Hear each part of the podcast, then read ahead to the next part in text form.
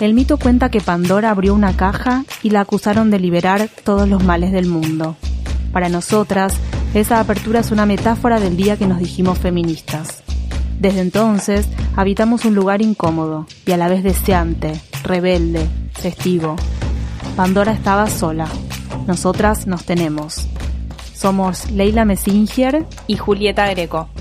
Esto es El Deseo de Pandora, el podcast de Anfibia Feminista.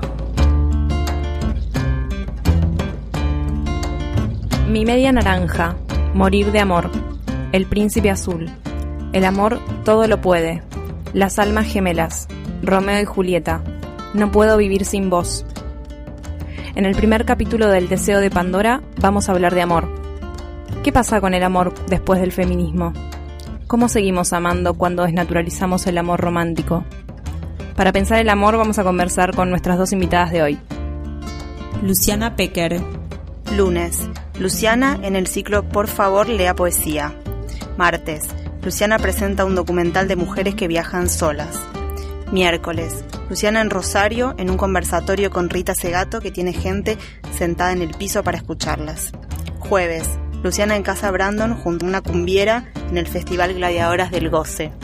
Viernes, Luciana y su columna de las 12, su casa, donde dice que lleva una adolescencia, 17 años escribiendo sábado y domingo, Luciana robada en todas las historias de Instagram con pasajes de putita golosa vueltos bandera.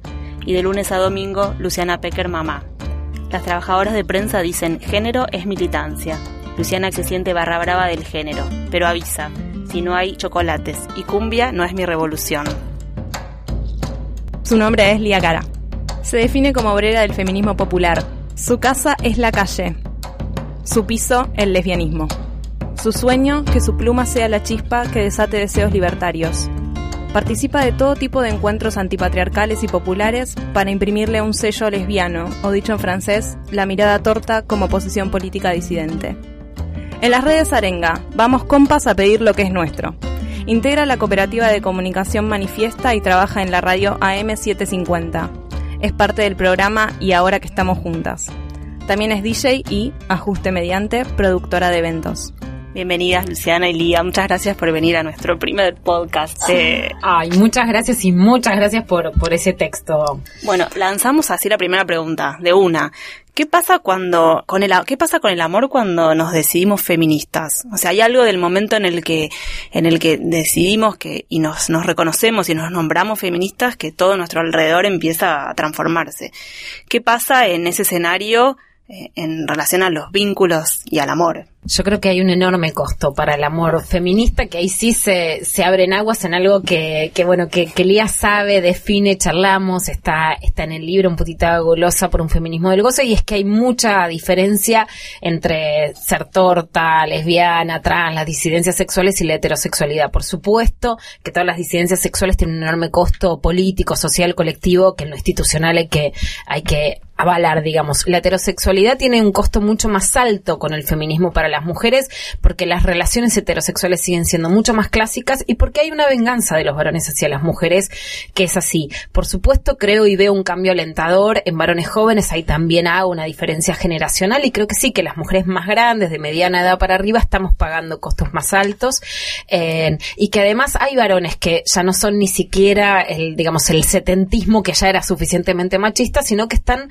retrocediendo en su idea de modelo de mujer o que la idea es, hay, hay, un poco una nota que escribí en base a una, frase de, de Loana Berkins que me enseñó a partir del travesticidio de Diana Zacayán, que es, ¿cuál es tu costo por coger? Por supuesto que el costo de las trabas es mucho más alto que el de las mujeres, las heterosexuales, etcétera. Pero bueno, en relación al amor, ¿cuál es nuestro costo por coger o cuál es nuestro costo para amar? Bueno, durante muchos años pareció, y ahora me parece que sigue sucediendo, solo que sí lo empezamos a cuestionar en voz alta, que el costo por ser feminista es no tener sexo, no tener amor o tener relaciones muy sumisas, no tener levante, que el precio incluso más allá del feminismo, del éxito, del trabajo, del empoderamiento es pagar ese costo personal. Un poco mi idea es que no queremos pagar más costos, pero hay una enorme dificultad frente al amor porque hay otras luchas políticas que podemos ganar o perder, pero que se convierten en demandas colectivas y públicas. Es muy difícil la paritaria del amor. ¿Frente a quién disputas? ¿A alguien que no te desea? ¿A alguien que no existe? ¿A alguien que te dice que no quiere estar con vos? Entonces, esa disputa es difícil y la idea también de, que la solución esté en la, en la autonomía absoluta también me peleo. Yo, por lo menos en, lo personal, escucho a muchas otras y, por supuesto, nunca hago una voz única, sino que, por supuesto, siempre somos plurales, eh, pero que, que la, el ideal no es la autonomía. ¿Viste la idea de la película feminista que termina con la mujer manejando sola eh, en un auto? Bueno, esa no es la idea de lo que yo quiero, digamos, ¿no? Yo creo quiero construir otras formas de amor y de, y de alguna forma de, de compañerismo, pero hoy todavía tiene ese costo en la heterosexualidad, por suerte, las tortas le están pasando mucho mejor. Para eso invitamos a Lía. es una charla que hemos tenido también, Café de por Medio. Eh, desde el planeta de Lesbos, eh, lo que puedo decir. Vengan para acá. Claro, la vida es corta, compañeras, háganse tortas. Eh, no, bueno, creo que desde siempre, desde que una se asume lesbiana, desde que salís del closet, realmente cambian las condiciones materiales de existencia y cambian vincularmente para absolutamente todo. Así que mm, cómo pensar el amor en relación al feminismo, si esto realmente talla otra impronta. Yo creo que sí, que por supuesto que siempre que generamos vínculos lo hacemos de la manera en la que estamos más acostumbrados, en la que podemos, en las que nos animamos o no, y muchas veces nada, tenemos introyectado el enemigo, ¿viste? Es como en realidad la manera de amar debería ser feminista, que es otro sello, que no es solamente, bueno, lo que podemos, sino mm. es cómo nos pensamos en referencia a la otra. Y o si bien nosotras, las lesbianas, sí, eh, ya les decía recién, eh, tenemos otra manera per se de relacionarnos porque básicamente en términos de opresores y oprimidos somos dos oprimidas juntas entendiéndonos, no es otra la relación que puedes llegar a formar este, desde todos los puntos de vista, pero sí em, creo que, que, lo que cambia radicalmente es cómo nos pensamos, porque nada evita actitudes patriarcales, nada evita actitudes controladoras, eh, nada evita actitudes em, posesivas en relación a la otra si, eh, si es que no eh, cuestionamos directamente la manera en sí de amar. Claro, es que en realidad una cosa es podemos asumirnos feministas, podemos salir de closet, asumirnos lesbianas, y sin embargo, fuimos socializadas de una manera en que nuestros modos de amar han sido construidos en clave patriarcal, en clave romántica, y entonces lo, la pregunta sería como, ¿cómo hacemos las feministas o las feministas lesbianas para amar de una manera o para deconstruir o para poder convivir con nuestros deseos patriarcales, o sea, con nuestros deseos románticos, con nuestra, nuestra mirada feminista. ¿Cómo hacemos? Bueno, pienso bien. eh, yo creo que es un, así como te deconstruís todos los días y tratas todo el tiempo de hacer las cosas un poquito mejor, bueno, lo mismo en el amor y es ir desde cero, entender que, que todo lo dado eh, digamos, es, es el piso y que en realidad todo está por, por construirse, ¿no? No sé, cómo me vinculo yo con mis compañeras, eh, hablando un montón, entendiendo que, que es que está todo por delante o que no hay nada sentado, sino que lo vamos a ir haciendo juntas. Eh, y es esto es como, bueno, ¿qué te gusta? ¿A dónde? ¿Cómo? ¿Cuándo? ¿Y, qué te gusta en relación a absolutamente todo? ¿No? Como de, qué quieres hablar hasta qué quieres que hagamos juntas, hasta cualquier cosa, ¿no? Es como como un construir eh, constante, ¿qué te hace bien, qué nos hace bien? Bueno, ahí hay una diferencia fundamental con un archienemigo mío que es la clavada de visto y que más allá de la clavada de visto de WhatsApp, para mí sí es el símbolo social. Por supuesto, nunca hay que hegemonizar. Hay parejas heterosexuales muy clásicas, otras que se llevan bien, hay varones jóvenes o más grandes que están escuchando, pero sí la clavada de visto para mí implica este destrato de no escuchar. Cuando vos decís, ¿cómo nos construimos? Escuchándonos, hablando, viendo qué nos gusta, para dónde vamos. Bueno, la clavada de visto es enmudecer a las mujeres o castigarlas por el deseo. Ahí no hay diálogo posible, que creo que es ahí donde se produce un gran dolor, una gran frustración, ¿no?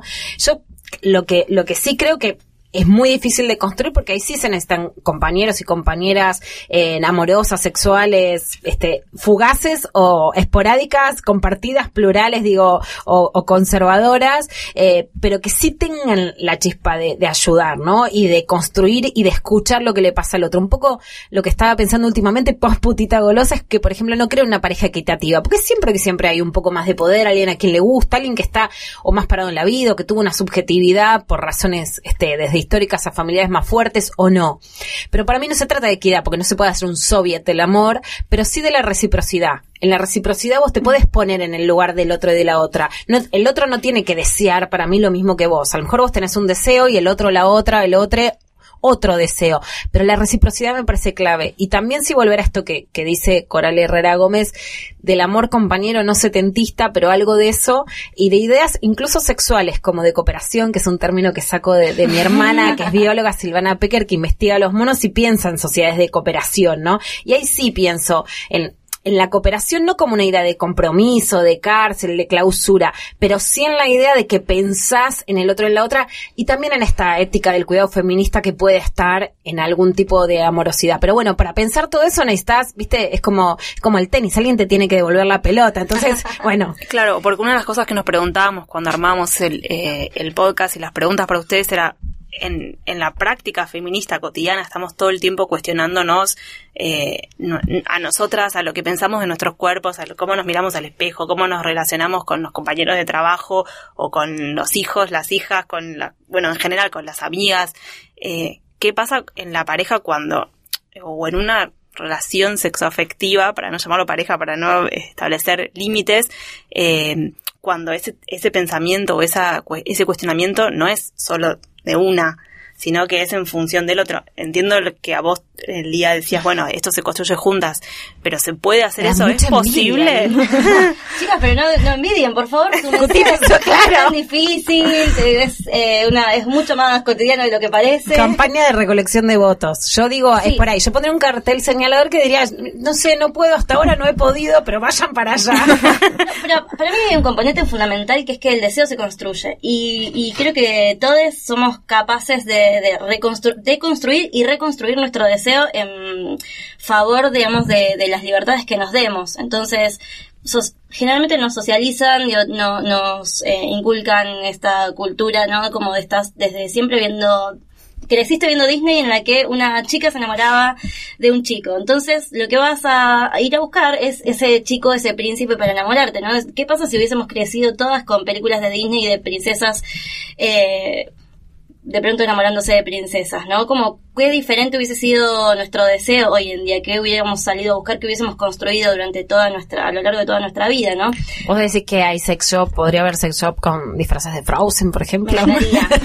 Yo estoy segura que los hay, igual, pero, eh, no, pero sí, sí creo eso y en relación a lo que decían recién, me parece que el feminismo lo que viene también a, a incorporar es a estrechar, estrechar este lazo eh, de considerarnos compañeras, pero no compañeras de una manera setentista, sino compañeras eh, juntas, ¿no? Como a estrechar este lazo político que nos une a entenderlo, a, a setearnos un poco la cabeza, entendiendo que es una posición política el feminismo y que mm. eh, es en lo micro y en lo cotidiano, en donde sobre todo lo, podemos levantar, ¿no? A veces ir en el colectivo y ver a la otra piba con el pañuelo verde, en donde te mm. sentís protegida y bueno, es más o menos replicar esta misma conducta en nuestras casas, es decir, desde todos los lados, mm, tratar bien a mi compañera, es eso. Yo te iba a preguntar, porque me parece que en esa lógica, y me, interesa también lo que vos podés decirle a esto, es cómo explicas ese concepto del destrato, eh, y si eso pasa solo en el mundo heterosexual o es algo que excede y que tiene que ver también que por ahí se cruzan las redes sociales, esto me, me clavó el visto y no me contestó,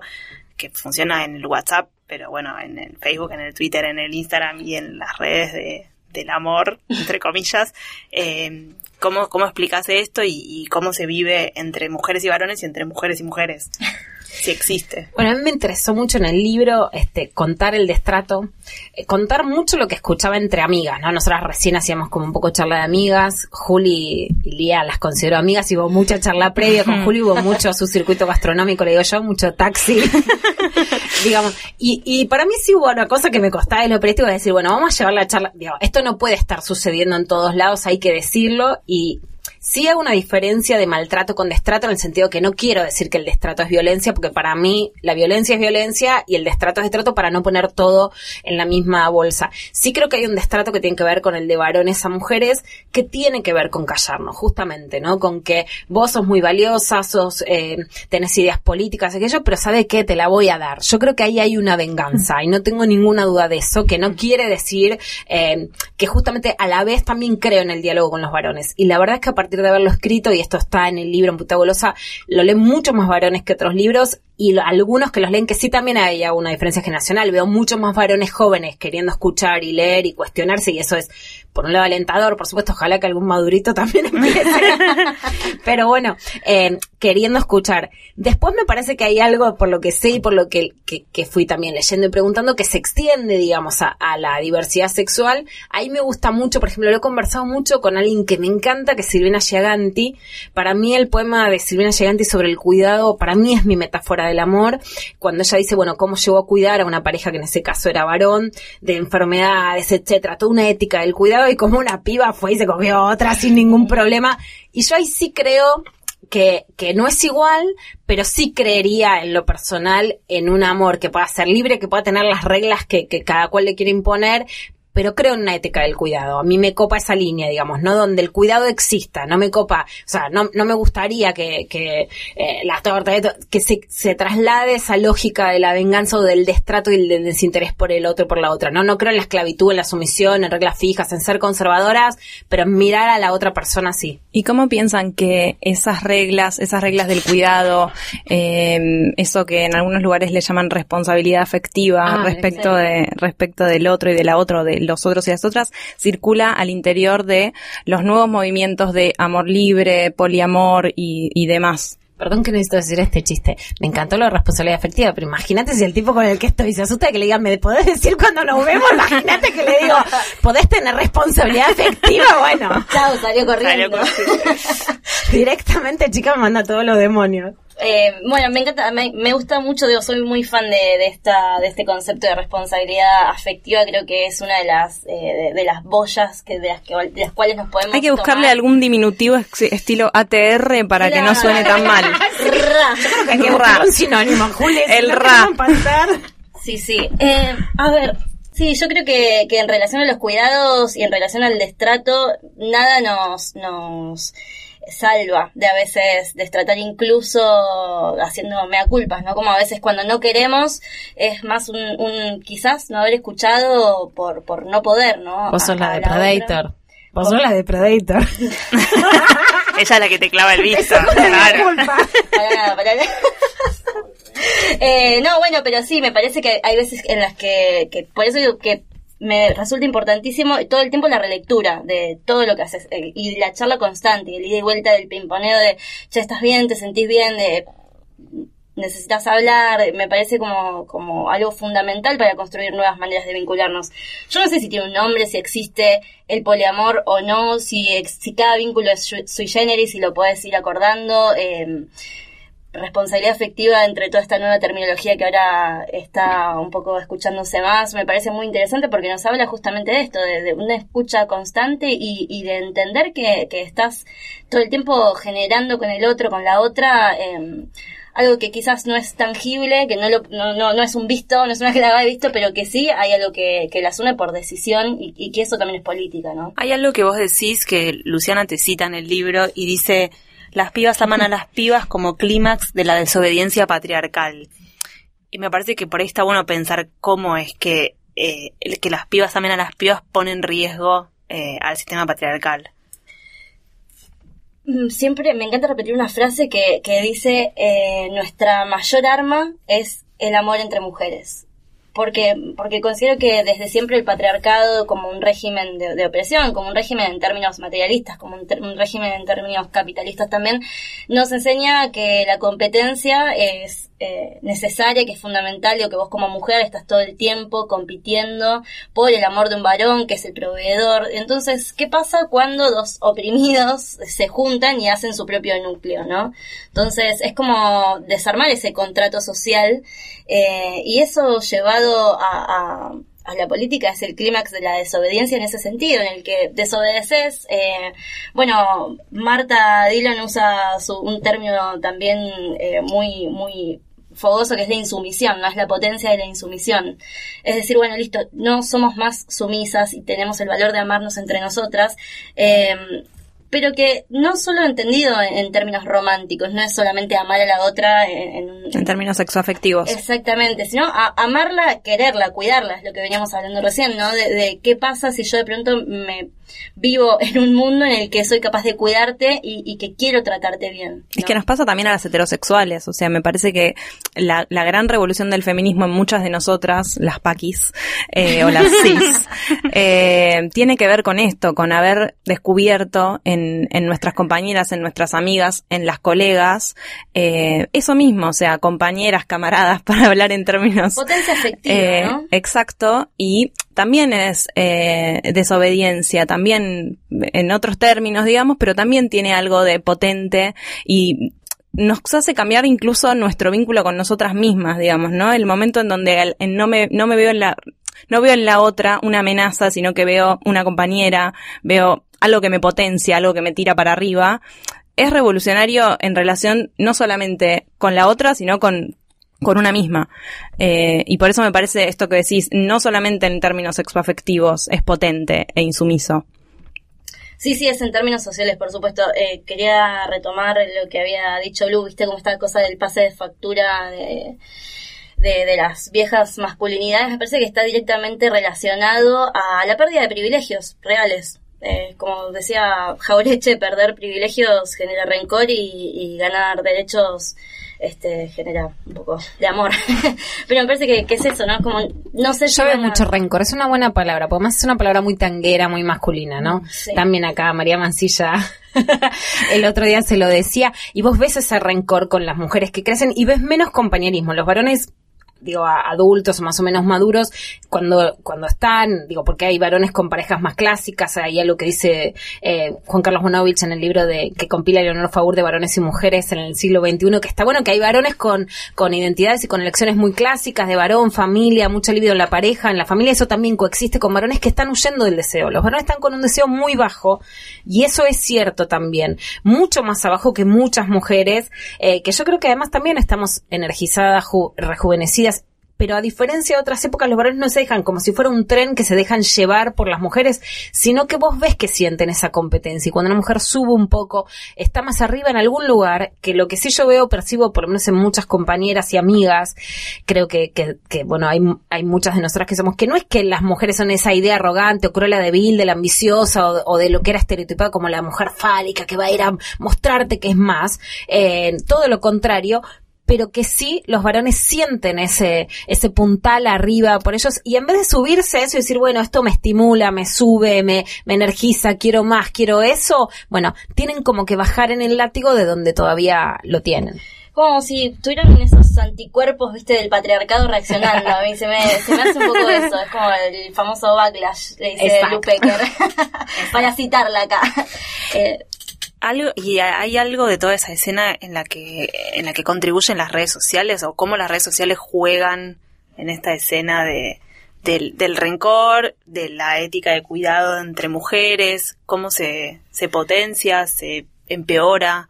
Yo creo que le agrega complejidad a lo que históricamente por ahí es esto. Antes mandabas una carta, la esperabas, te llegaba eh, y así, ¿no? Creo que, con el tiempo la, la inclusión de la tecnología va agregando metamensajes, ¿no? Bueno, si me vio la story, si me contestó con un aplauso, me mandó un mensaje, eh, que estamos todo el tiempo, yo por lo menos estamos todo el tiempo viendo, a ver, vio la, chica que me gusta, vio la story, no la vio, se dio cuenta que era para eso, viste, como que le estamos agregando un montón de complejidad, me parece que, que también eh, exige ponerle un poco de, cabeza, ¿no? Como para saber exactamente lo que estamos haciendo y cómo puede influir en el otro, que no te contesta el mensaje famoso visto, los dos tics azules. Mm. Puede ser algo muy crudo y muy, violento si vos no tenés la conciencia de que eso es así.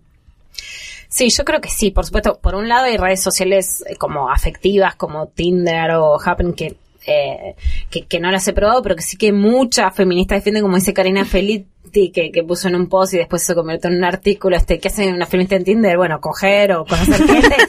Digo, y me parece perfecto. Claro, lo mismo que todo es. Claro, yo en lo particular son muchas otras redes sociales, pero bueno, sí creo, eh, por eso, sin demonizarlo y entendiendo además que, a muchísimas mujeres se les ha abierto muchos canales y que además también está quien la maneja mejor o maneja mejor como la cosa castinero, las relaciones más fugaces que otras. Me gusta la aclaración que hiciste de uso otras redes sociales para coger. o sea, porque no solo se coge con Tinder, hay que decir esto. Uso Tinder. bueno, por eso sí. Eh, pero la verdad es que, digamos, sí creo que, que un poco maximiza eso y también, por lo menos en lo más sexual, en, en el sexting, por ejemplo, que, que también me parece otro tema interesante, por ejemplo, ¿qué creemos? Otra, otra idea que me parece importante es, bueno, por ejemplo, la masturbación, y por supuesto que la masturbación femenina está buena, igual que la idea de soledad, digo, el feminismo tiene que ver con la masturbación, el autoconocimiento, la exploración, la reivindicación de la soledad, la autonomía y la independencia.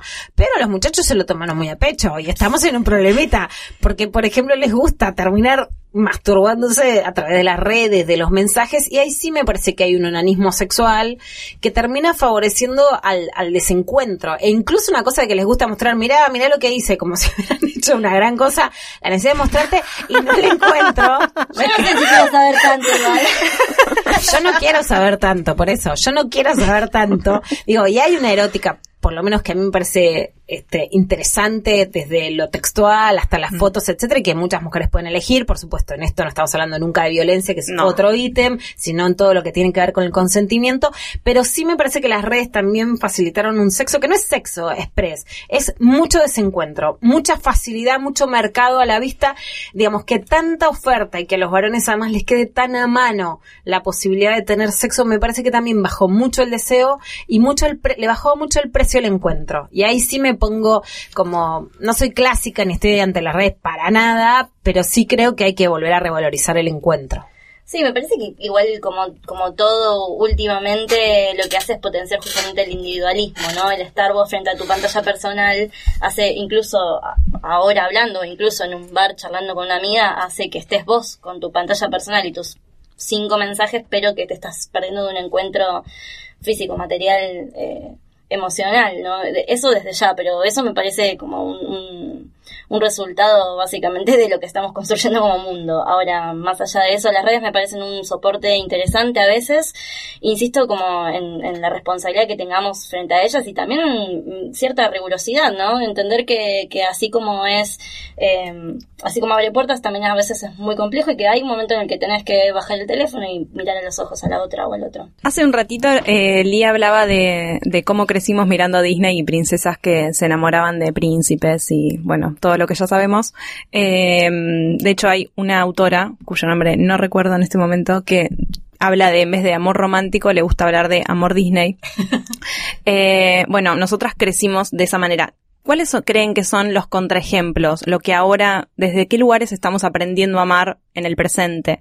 Eh, Claro, ¿cuáles son las formas de socialización del amor hoy que podrían ser buenos ejemplos, entre comillas, eh, o por lo menos o sea, que salgan de la lógica del amor romántico? A mí de Disney, bueno, Disney después tiene mucho, saliendo del amor romántico, esto, la, la heroína tipo Mulan, que me gusta mucho, Pocahontas, digo, la heroína que se la banca sola, o que quiere ser hombre, que eso me copa, pero ahí sí, bueno, me gusta mucho Frozen porque además es lo más parecido al amor de mi vida, que es que el amor real es el amor entre hermanas, que por lo menos me, me, me- me identifica mucho. Por, por decir algo, digo, en, en relación a eso. Y después me gusta, sí, mucho, lo, a, a mí realmente el amor lésbico me parece que, que es un ejemplo más allá de quién te guste o cómo disfrutes. Me gusta mucho lo que plantea eh, Coral Herrera. eh, y me gusta mucho volver eso, a mirar parejas que pueden ser compañeras eh, y que pueden incentivarse en, en lo político, en lo libertario, en lo cultural. Creo que hay algo de esa pimienta que, eh, que me gusta, me gusta eh, mucho la poesía Silvina Creo que, que algo que tenga que ver con eso y después sí, claramente hay mucho desierto, ¿no? O sea, nos creímos con una idea, después pareció que el feminismo era esto, manejar solas, bancártela y que ya no necesitabas a nadie y me parece que estamos recién empezando a nombrar, decir, bueno, y, y esta idea del encuentro como, como sería, ¿no? Entonces es cierto que estamos ante un caos muy desierto. Yo el otro día encontré una joyita entre las películas de Disney eh, que es Maléfica. No Ah, sé si la vieron. Maléfica. Que eh, en el voy a hacer un spoiler zarpado, así que la gente. Eh, en el final, eh, el beso de amor, el beso de amor termina siendo de Angelina Jolie a la niña. Un poco maternal, un poco lésbico, muy poco pedófilo. pero- no, no, bueno, pero habla, habla de otro tipo de, de amor, ¿no? Habla de un amor verdadero como, como el poder mirar a la otra, el haberla visto crecer. Eh, me parece que por suerte las grandes industrias están encontrando por ahí esta, esta joya, esta piedra preciosa. Sin embargo, si tengo que pensar en un referente, eh, en una estética, digo, en un contenido, en, en algo que, que realmente me llene y, al, y al mismo tiempo me haga cuestionar mis maneras de amar. A mí, por ejemplo, me encanta la, la poesía barrial, como si te digo yo, a Inés Púrpura. Me parece que son esos pedazos, eh, esos pedacitos de amor. Me gusta mucho también que, que le quitemos el velo de la ingenuidad, ¿no? Al amor, porque así como decía Luz, si bien es un momento de máximo placer, también es de mucha entrega y muchas veces esa entrega eh, puede llegar a doler un montón. Eh, entonces me parece que hay que descorrerle estos velos de pensar que es solo el príncipe azul y, pensarlo en un contexto cultural, político, social y, podemos hablar al mismo tiempo de amor y podemos hablar de pobreza y podemos hablar del amor en ciertos territorios, ¿no? Y cómo al mismo tiempo estos amores, estos vínculos, estas cosas, estos monstruos o, bellezas que generamos eh, les sobreviven a cualquier territorio o a cualquier batalla, ¿no? ¿Qué cosas necesitamos? Eh, poesía, eh, heroínas que, que se puedan, que no sean solo eh, autosuficientes y, sino que se puedan vincular con los demás. ¿Qué, qué otras como escenas, escenarios, territorios, personajes necesitamos para, para que, digo que por ahí con las leyes en las que se socializaron los pies y las pías de hoy, por ahí no es suficiente, sino que pensando en, la niñez, no sé qué otras cosas ustedes se imaginan que, necesitamos para, para salir finalmente de esa idea de amor romántico y poder construir amores que tengan todo esto que estábamos hablando, cuidado, lazos de conexión, responsabilidad afectiva. Me parece que está bueno, no sé, es, un ensayo, es lo que me pregunto yo todos los días, ¿no?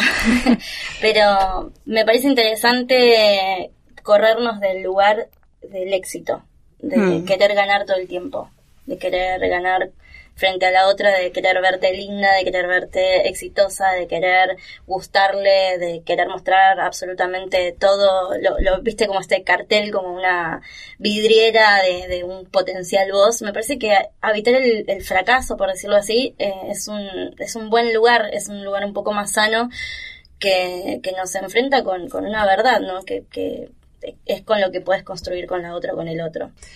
Sabes que lo pensaba y también con la pregunta de Juli, ¿no? Hay una frase de Diana Mafia que te diría puede ser uno de los ejemplos, más allá de, poner en, digamos, en catálogo su vida personal, pero la frase de Diana es el amor es como la reforma agraria, eh, es de la tierra es de quien la trabaja, ¿no? Pero sí pensaba este año desde una activista colombiana hasta Rita Segato, que tiene una pareja en Jujuy, y ella viaja mucho y me dijo, bueno, el amor te llega cuando no estás, en charlas con Ana Falú, digo, con, con mujeres grandes setentistas, vos sabés que veo ejemplos de amores que me gustan más que a lo mejor de más jóvenes. Porque creo que hay algo entre el mix setentista en donde realmente se creían más compañero y compañero con una idea de libertad más fuerte, una idea de placer, de goce, de sexualidad más activa, que está bueno mezclar. Así como me parece las de 40, digo, no todas las de 70 o 60, digo, van a estar en, en esas situaciones, pero sí me parece que hay tipos más grandes que pasaron por los 70 que se bancan más ese compañerismo, ese disfrutar del poder de las mujeres, ¿no? Y eso es importante. Hay una frase que me decía eh, la semana pasada Marta Dillon, que también me gusta, que es más allá de los formatos amorosos, eh, cuando me enfermo vienen y me hacen sopa, ¿no? Y la columna que tengo ganas de escribir es, bueno, necesitamos más sopa. O sea, yo creo en un poco en eso, ¿no? En, el amor sopa, en vez de decir, a ver cuánto te doy o darle menos, o mujeres empoderadas para que no nos lastimen, en, mujeres también dispuestas a cuidar, este, yo creo en esa ética del cuidado, en, en dar y por supuesto en una, en una era donde lo que queremos es disfrutar mucho más. Esto fue El Deseo de Pandora. Somos Leila Messinger y Julieta Greco. En la producción estuvo María Mancilla. Escucha todos los episodios de El Deseo de Pandora y los demás podcasts de Revista Anfibia en revistaanfibia.com. También puedes suscribirte en Spotify, Apple Podcast, Google Podcast y tu app de podcast favorita.